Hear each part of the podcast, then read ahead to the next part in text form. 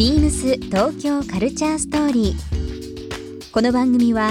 インター FM897 レディオネオ FM 心の三極ネットでお届けするトークプログラムです。案内役はビームスコミュニケーションディレクターの土井博志。今週のゲストは山本宇一ですカフェブームの火付け役とも言われるプロデューサー山本さんこれまでに手掛けたお店はもちろん山本さんが思ういいお店や魅力的な街などたっぷりと伺います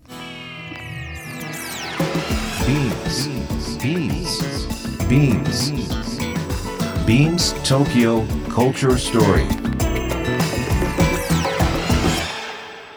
Beams Tokyo Culture Story This program is brought to you by Beams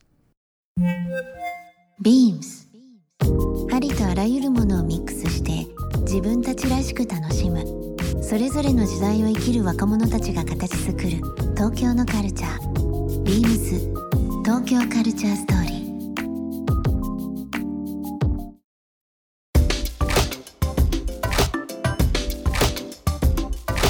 ビームスコミュニケーションディレクターの土井地博です、えー今週のゲストはですねさまざまなカフェをプロデュースされております、えー山本宇一さんになります。こんばんは。こんばんは山本宇一です。宇一さんなんかあの普段通りで、あはい。あの話しちゃいそうなんですけど、まあもうなんか僕がちょっとご説明するのはちょっとおこがましいんですが宇一さんのご紹介の方を私の方させてもらっていいですか？はい宇井さん1963年東京のお生まれで、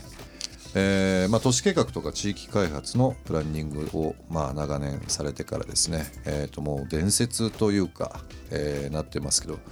もう結構経ちますね。1997年、うん21年21年、えー東京駒沢にありますけども、えーバワリーキッチン、えーオープンになりますがそちらのオーナー兼プロデューサーとして、えーもちろんですねいろんなメディアに出られましてその後表参道のロータス、まあ、同じく、まあ、表参道原宿の間ですけども、えーモントークの店舗あとは D& デルカのなんすか。なんか最近の話じゃないですけど、すごいやっぱり宇治さんのイメージ強いんですあけどディアンデルカの日本の、まあ、総合プロデュースあとはですねビームスとしても僕もあの携わってますけども、丸の内、えー新丸ビルですけども、えー丸の内ハウスなどを手掛けられたということでこれちょっとプロフィールはまんないので、はい。一言で総合プロデューサーというか、まあ、飲食中心空間中心とした、まあ、プロデューサーをされているとい。うことでよろしかったでしょうかね。はい結構です。藤さん1997年ですってもう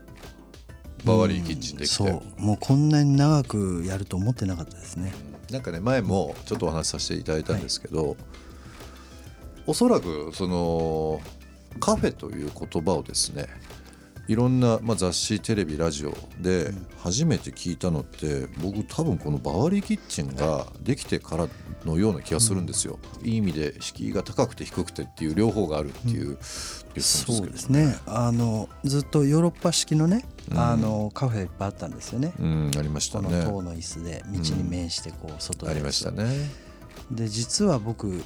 このカフェのカウンターっていうかねうん。このアンチカフェで作ったのがバーリーキッチンで食堂って言って始めたんですけどうんうね、ん。でもなんかまあ使い方うん。うんおっしゃる通りこうお酒飲んだりお茶だけでもいいし食事もできるみたいなのをまあみんなカフェって呼ぶようになって、うん。でまあバワリーがそういうふうに呼ばれるようになったんでですね。したね、1997年。あの不思議なのが今ご紹介したバワリキッチンとか、まあ、ロータスモントーク多分、まあ、このうんラジオなんで、まあ、全国の、えー放送として出てますけども、東京でお茶したいとかっていうので必ず昔から上がってきてでかつ今も待ち合わせですとか友達と行ったりとかっていうので出てくるってこの長い文化ってすごいなっていうふうに僕もあの使わせていただきながら思ってはいるんですよ。まあ、お店ってねやっぱり街の一部なんでずっとあり続けるのが大事なんだなと思って。うん。で僕お店70軒ぐらい作ったんで、70件ですか。うん。結構あのうちのお店来てくれる人は知らず知らずに僕が作ったお店行ってくれたりしますね。だからそのバワリーの前に都市計画とかその地域開発をね、ずっとプランニングされてたっていうのがあるので、今街というキーワードを言っていただきましたけども店というよりは街を作るという部分すごいやっぱり日々勉強させていただいています。毎週この番組なんですけどゲストの方々にですね、まあ僕が選んだビームスのアイテムっていうのをお渡ししてるんですよ。で今日はい。上地さんに僕ギフトを持ってきたので開けていただきたいなと思います、これは聞いてなかったですね。ビームスはあの音楽レーベルでビームスレコーズというのもありますけども、えー、とそちらにですねテンベアという、えーこれはレコードが入るそうなんですよ。本来はあの本などを収納するために作られたトートバッグなんですけどレコードにも合うようにあちょうど30センチ強そうなんです。でキャンパスもあのまあ汚れがあまり目立たないようにちょっとあのパラフィンっていう加工で、えー特殊なワックスをかけてます、うんまあ、通常のものより防水性とかも強度もいいので、ねしっかりしててちょうどレコードが収まりそう。はい、何多分枚ぐらい。70から80枚ぐらいはね入りそうですね。入りますので,、で色もちょっとシックなものにしてましてでじゃあお気すねに入りの70枚ここにいえ。えつも入れておきます。入れてぜひちょっとお店でも構いませんし、あのご自宅でも構いませんけども。作られてるんですね。はい、そういうのもやっております。あのー今ご紹介させていただきました今日、えー山本一さんにプレゼントさせていただきました、えー、テンベアの、えーブックトート、まあ、レコードを入るようなものですけども、えーリスナーの方1名様にもプレゼントをさせていただきます。応募には番組最後に発表しますキーワードが必要となりますのでぜひ最後までお聞きいただければなと思います。なんかあの有名になったり大きくなったりとかするとやっぱりオーナーとかプロデューサーの方ってこう裏に入りがちっていうのも変ですけども、あのーそんなにずっとこうフロンターに現場にいらっしゃるような、えー人ってそんなにいなくいないような気がするんですよね、僕は。ただあのーやっぱり山本一さんのすごいところっていうのはやっぱり現場主義で常にやっぱりいろんなお店自分ご自分がされたところっていうのを、まあ、実際いらっしゃるし、いやなんかそ店本当にね、うん。店が好きで作ったんでまああんまりね店作りながらこう後ろにいるっていうのはうん。なんかリアリティがないかな、うん、リアリティがね、うん。公私混同なんで、うん。まあこの店にいて人に会ったりとか、まあそれがまあ自分の時間でもあるし仕事の時間でもある、うん。なんかあのふと思いましたけどバワリーキッチンって割とオープンしてからあのバワリーが作ったスタンダードじゃないですけど、はい。もちろんその利便性が悪いというのも変ですけど、まあ、離れた場所でもわざわざわざわざ行くということもバワリーもそうですけどもあと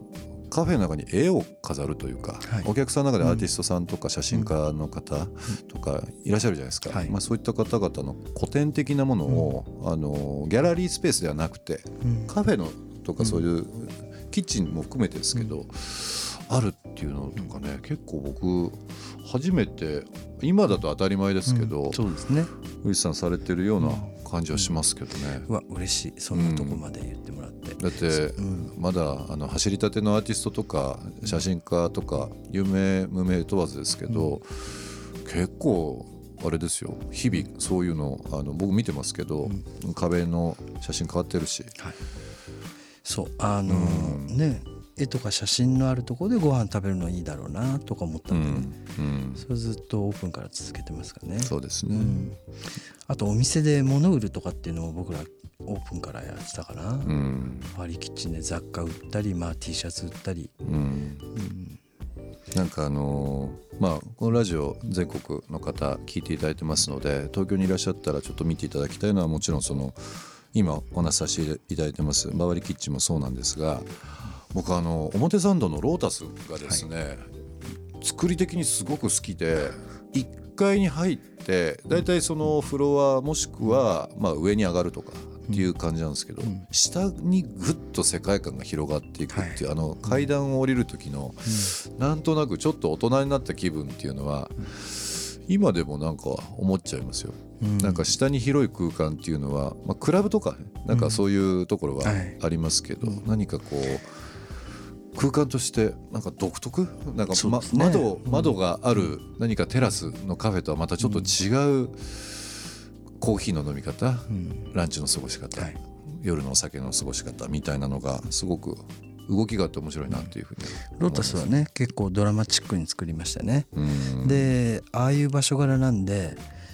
まあ、来てるお客さんは知ってるお客さん見つけるんですよね。うん。なのでこうわざわざお店の中をこう行ったり来たりこう往復させたりして客席にと、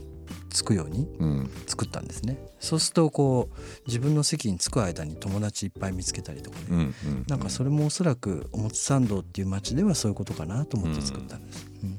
実際その今の話受けてあれですけど表参道だったらこう駒沢だったらこうはい。多分丸の内だったらこう、うん。やっぱり街を常にやっぱりまあ、僕らはなんかこう街から発信されてるイメージはあるんですけど、うん。山本宇一プロデュースという、やっぱり宇一さん街のなんだろうリサーチとか、うん。そういったのってやっぱ徹底的にされる方なんですか、うんまあもちろんねあの町お店作る町にずっとこう佇んでね町の様子見たりしますけど、うんあんまり知らない町に作らないので、うん。まあ、なんとなくその町のことは分かるかなっていうところでうん。自分もそこで過ごしてるスタイルの中で、まあ、こういうものがあったらいいなっていうのを作ってるんですね。うん。うん。ビームス東京カルチャーストーリー。ゲスト山本ういちさんにプレゼントしたブックトートをリスナー1名様にもプレゼント。応募に必要なキーワード「コマックリン」を記載して番組メールアドレス beams897 アットマークインター FM.jp までご応募ください。詳しくは番組ホームページまで。ビームス東京カルチャーストーリー。明日もお楽しみに。BEAMS ビームスハウス名古屋ショップマネージャー森正弘です。ビームスハウス名古屋では9月30日まで英国の老舗ニットブランドジョンスメドレーのモアバリエーションを展開します。上質な素材と洗練されたデザインで長く愛せるニットが揃います。通常は取り扱いのない豊富なバリエーションをご覧いただけるこの機会にぜひご覧ください。BEAMS 東京カルチャーストーリー Beams Tokyo Culture Story. This program was brought to you by Beams.